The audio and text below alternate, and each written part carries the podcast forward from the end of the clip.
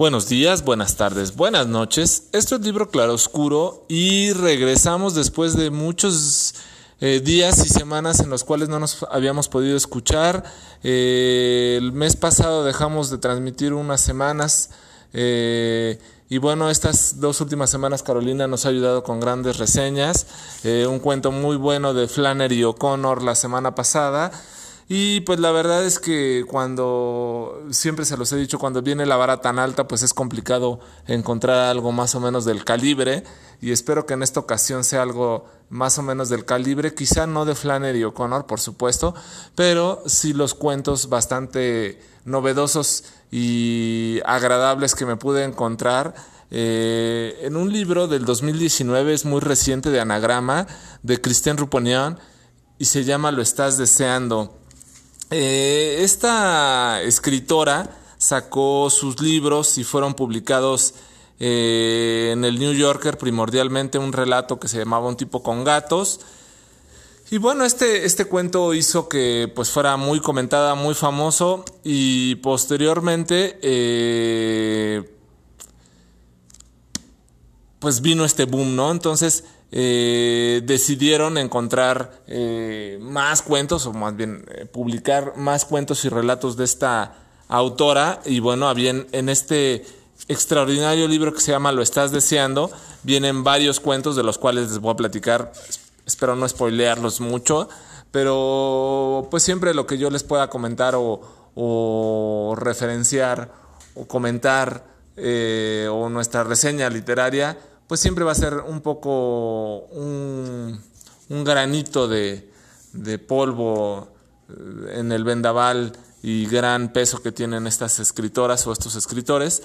Y en este caso, pues bueno, los cuentos que nos deja aquí Cristian Rupenian eh, tienen su peso en oro. Eh, es un libro pequeñito, 283 páginas apenas, y trae 14 cuentos. El primero que les voy a platicar es uno que se llama una chica de las que muerden y narra de una forma muy eh, graciosa, muy peculiar. Eh, casi todos los cuentos tienen en común esto de Cristian Rupenian, la forma en que los narra y, comparte, una forma tan fresca y desinhibida que te hace sobrecogerte, como esas veces que ves que está lloviendo y te viene un déjà vu y dices, híjole, ¿Te acuerdas en algún momento que te ha tocado estar afuera en la lluvia y sientes ese escalofrío y te como que haces eh, la finta o como que tratas de, de, abrigarte con tus brazos aunque no tengas un suéter puesto?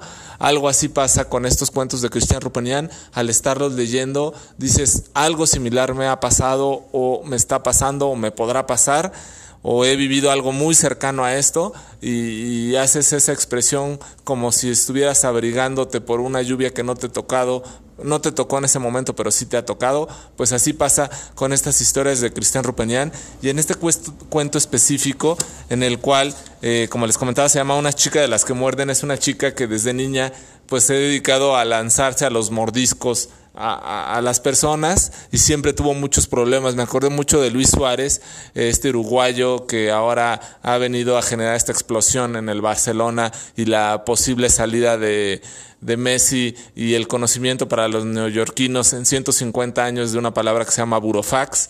Eh, bueno, eh, desviando un poco el tema.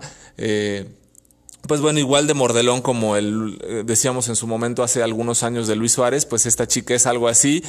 Y en el aspecto y cuando empieza a crecer eh, en su oficina, pues eh, uno de sus compañeros le llama mucho la atención y lo amenaza con morderlo, ¿no? O en su mente amenaza con morderlo y estas ganas irreparables de hacerlo. Llega la fiesta de fin de año y la chica va vestida de gala con un súper vestido negro escotado de terciopelo que llama la atención de todos los asistentes.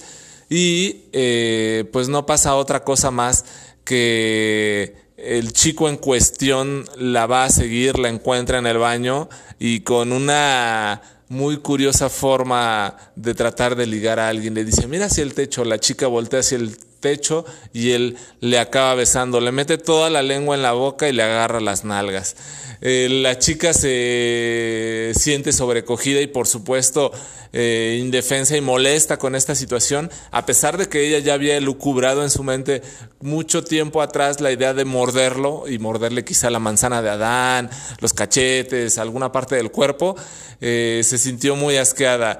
En el momento mismo en que se alcanzan a separar, eh, dice, este es el momento apropiado. La muerde la cara, le muerde de una, con unas ganas y una fuerza increíble que siente el crujir de su cara y, y acaba escupiendo el cuajo de piel sobre el cuerpo de esta persona por su mente pasa la idea de que eh, es algo que no van a poder cubrir porque ella ya había como ideado, ¿no? En qué parte del cuerpo lo voy a morder, qué es lo que voy a hacer para que no me descubran. Cuando él vaya con el director de la empresa y diga que me mordieron, pues todos se van a burlar de él porque va a traer un mordisco, un moretón en el brazo y van a decir, estás loco, como una mujer te va a morder y va a tener que usar camisa de manga larga durante mucho tiempo para que no siga siendo la burla y el hazme reír de la oficina. Pero en este caso, con este cuajo de piel que le arrancó de la cara, pues era algo que sabía que la iban a seguir de por vida, que era violencia y que posiblemente podría acabar sin trabajo y en la cárcel. Para fortuna de la chica, otra mujer vio la escena y le dice, sí, Estás haciendo lo correcto, amiga. Te defendiste. Es un acosador. Así como a ti te agarró ahora, a mí también en otra fiesta me tocó. Y yo venía nada más a advertirte de que no te dejaras de él. Y lo hiciste en legítima defensa. Finalmente acaban corriendo al chico del trabajo y la chica que de las que muerden, pues duró un tiempo más en la oficina. Eh, se sentía un tanto intranquila, insatisfecha, porque a pesar de que había mordido, eh, pues no tuvo una reprimenda por ello, sino al contrario, fue tomado como una cuestión en legítima defensa, pero ella siempre había soñado con poder morder a algún compañero de oficina. Y bueno, es gracioso este cuento y me pareció muy, muy peculiar, pero también son crudos los cuentos, como uno que que llama Cristian Rupenian Chico Malo.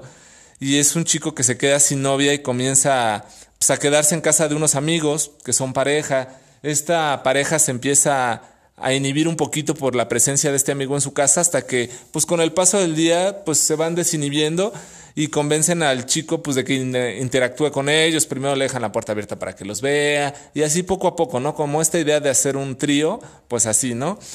Y finalmente hasta que accede a pues ya hacer un trío con ellos y, es algo que pasa recurrentemente y hasta que pasa que pues ya no lo ven como un compañero de casa o algo así, sino simplemente lo ven como un objeto, por decirlo así, eh, para la intimidad, eh, hasta que este chico pues decide alejarse de ellos, regresa con su exnovia, la cual le había hecho tanto daño y lo había orillado a vivir con esta pareja de chicos y bueno, hasta que ellos van y lo visitan, ¿no? Así como que se sienten con, con ciertos privilegios sobre este chico y le dicen, oye, pues, ¿qué te pasa? ¿Por qué nos abandonaste, no? Como la novia o novio dolida que le va a reclamar al exnovio, pues algo así.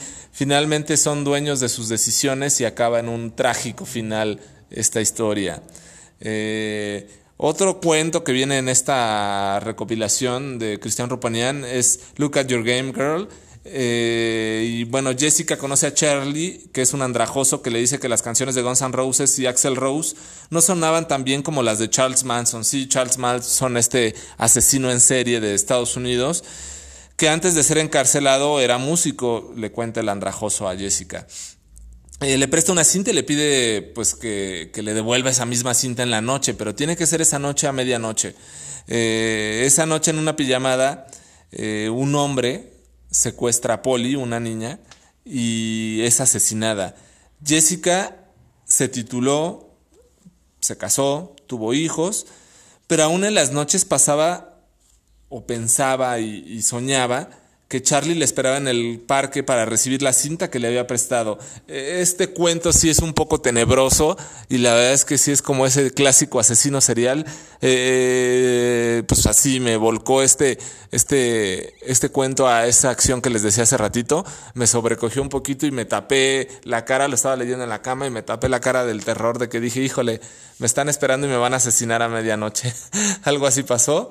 Eh, otro cuento muy bueno que se llama El Corredor Nocturno Eh, por la afición y gusto que le tengo al correr, pues no les voy a contar nada de este cuento, espero lo puedan leer.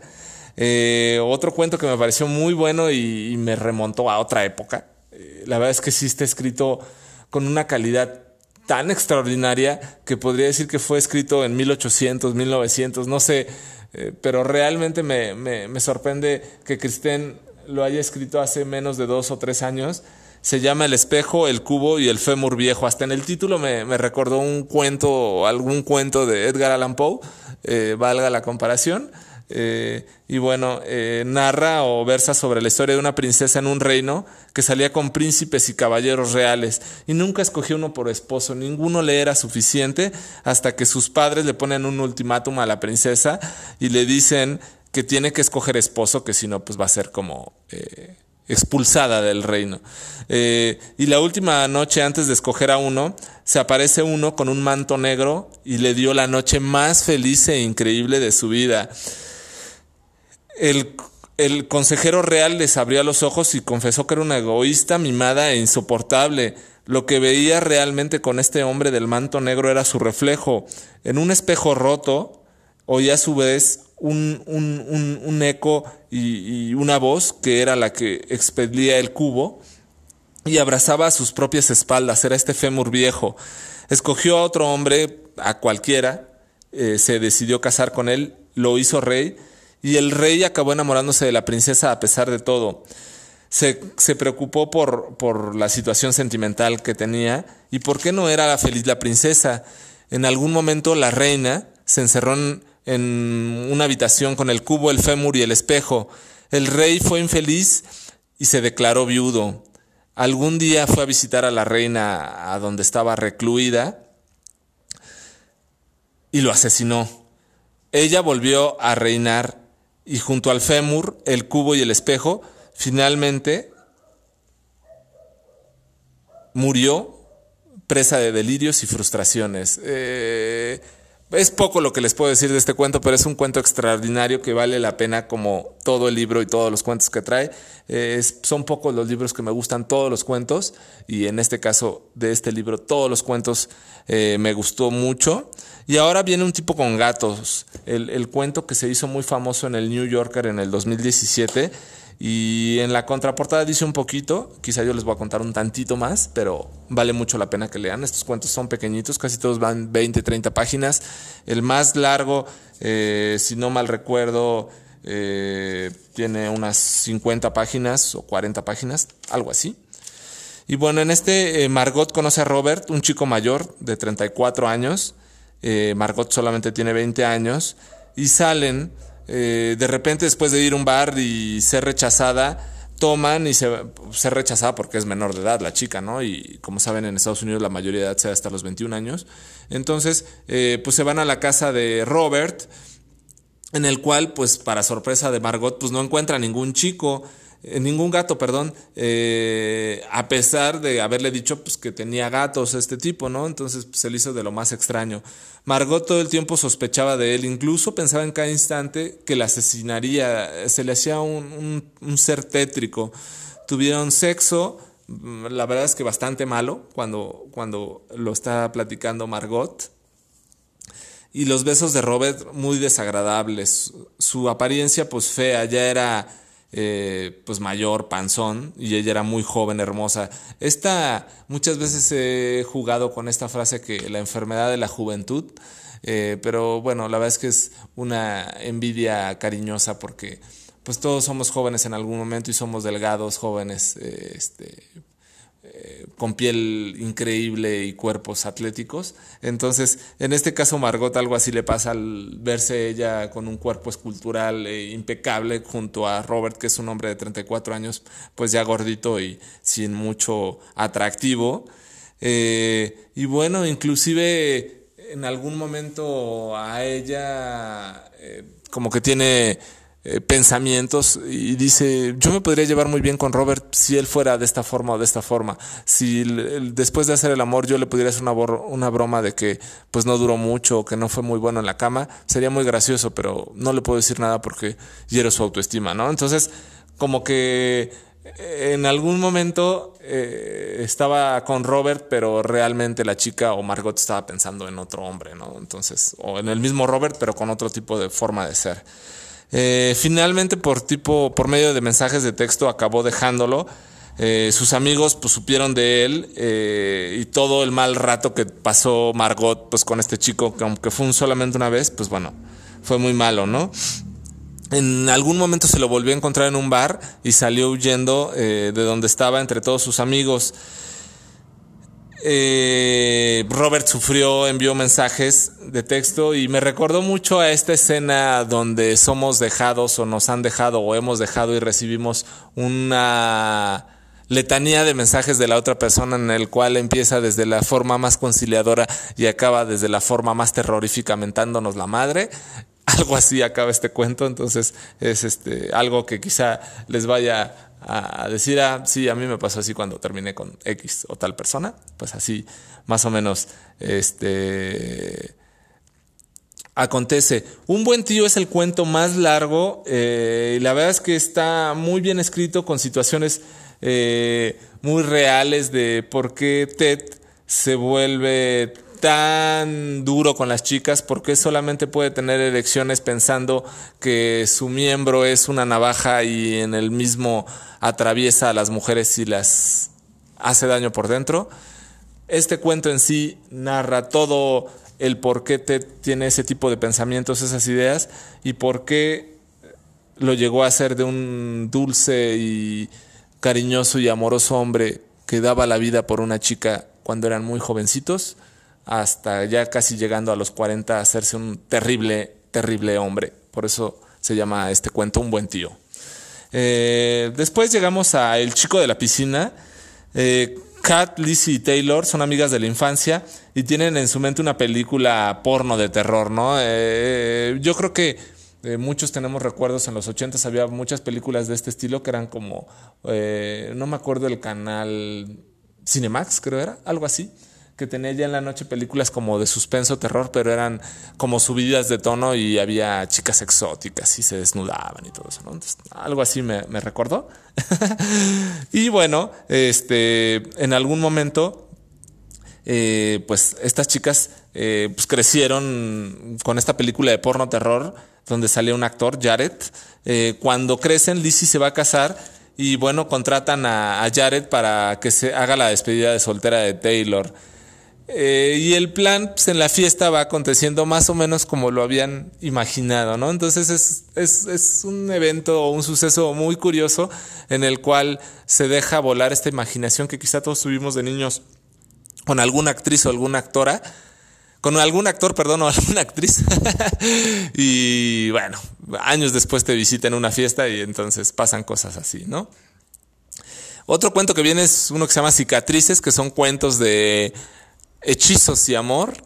Eh, y bueno, eh, uno que me gustó muchísimo, no puedo decir que es mi favorito, pero es muy bueno, se llama Deseos Suicidas. Eh, me sentí muy identificado, no particularmente por el cuento, pero sí por muchos acontecimientos que pasan en este, en un momento y una situación que le pasa al personaje principal. Y es un cuento, pues la verdad, en cierta forma brutal, Em, em, puedo decir que quizá más brutal que el de la chica que muerde. Eh, me pareció el cuento más, más brutal de todos, eh, pero un buen cuento finalmente, en el cual eh, Ryan pues vive en un motel, está recién divorciado, su vida no tiene rumbo, dejó de trabajar, se la pasa viendo pornografía, jugando videojuegos, tomando, embriagándose, eh, ya no tiene contacto con sus amigos, con personas, con su familia. El único contacto que tiene pues, es con mujeres que conocen Tinder. Eh, y así, conoce una chica en Tinder un mes, deja de tener contacto dos, tres semanas, vuelve a tener contacto con otra chica y así, hasta que conoce a Jacqueline, eh, Jacqueline le propone de inicio, lejos de decir vamos a vernos a tomar un café o al cine o a salir, algo así, le dice, no, pues yo voy por, por ti a tu casa, ¿no?